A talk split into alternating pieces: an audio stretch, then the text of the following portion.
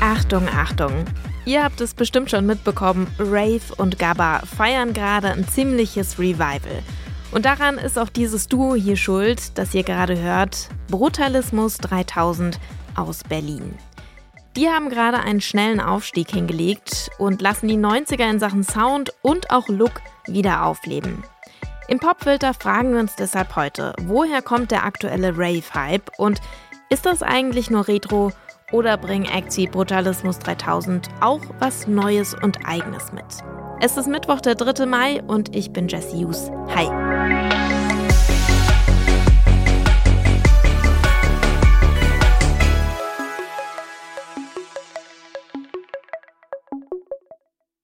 Also wenn ich an die schlimmeren Auswüchse der 90er Jahre denke, äh, dann kommt mir zuerst sowas in den Kopf.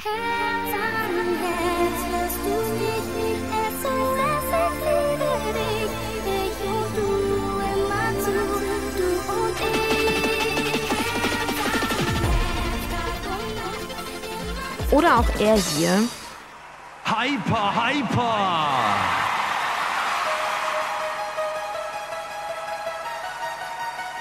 Hyper, hyper! In den 90ern, da schwappt die große Rave-Welle durchs Land und ist dann auch irgendwann gar nicht mehr so viel Subkultur, sondern fast schon Mainstream. Ich meine, ich habe im Kindergarten schon Blümchen gehört. Mehr muss ich dazu wahrscheinlich nicht sagen. Natürlich gibt's damals nicht nur den Happy Hardcore von Blümchen oder den Eurodance von Scooter. Die 90er, die sind ja das Jahrzehnt des Techno und zwar mit all seinen Auswüchsen. Acid, Trance, Gabba. Brutalismus 3000, die bezeichnen ihre Musik jetzt heute als New Gabba Post Techno Punk. Seit 2020 veröffentlichen sie Musik und die klingt so wie diese hier.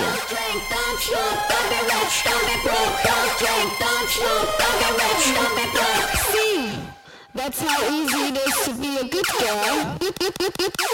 Good girl. Good Girl von Brutalismus 3000, ein Song aus der allerersten EP Liebe in Zeiten der Cola von 2020.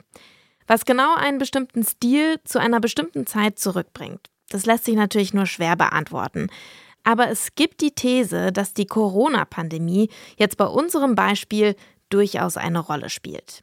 Immer wieder wird aus Clubs berichtet, dass das Feiern deutlich härter geworden sei, seit die Clubs wieder offen sind. Und das ist ja irgendwie auch nachvollziehbar. Schließlich hat sich bei vielen die Feier und die Tanzlust ganz schön aufgestaut.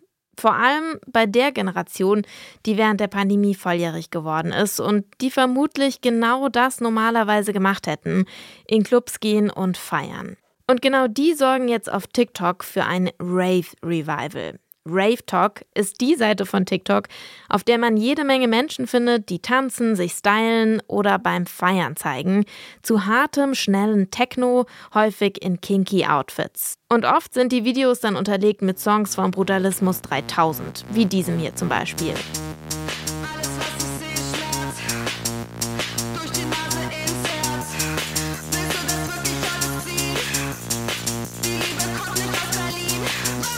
Die Liebe kommt nicht aus Berlin heißt dieser Track.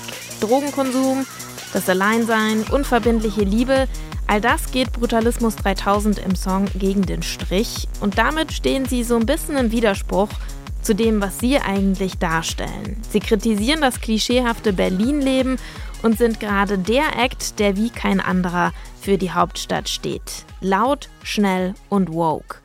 Aber gerade wegen dieser Widersprüche passen Brutalismus 3000 extrem gut zum aktuellen Zeitgeist.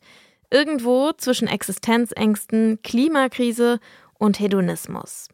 Techno gilt zwar eher als politisch, kommt dann aber auch meistens ohne ganz konkrete Message aus, aber bei Brutalismus 3000, da sind die Texte explizit feministisch und gesellschaftskritisch. Zum Beispiel auch in der Version vom Grauzone-Hit Eisbär. Da geht es um Weltschmerz und auch um die Klimakatastrophe.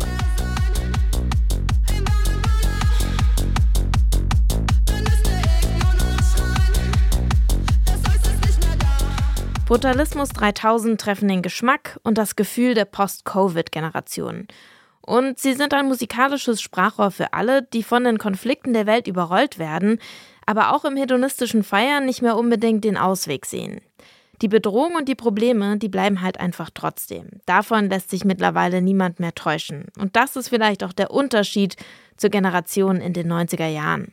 Man hört das auch auf dem ersten Longplayer Ultrakunst von Brutalismus 3000. Der ist im April erschienen und darauf findet man zum Beispiel den Song Safe Space. Der Song suggeriert, dass der sogenannte Safe Space vielleicht doch eher eine leere Floskel ist, als in Wirklichkeit ein sicherer Ort. Hört selbst.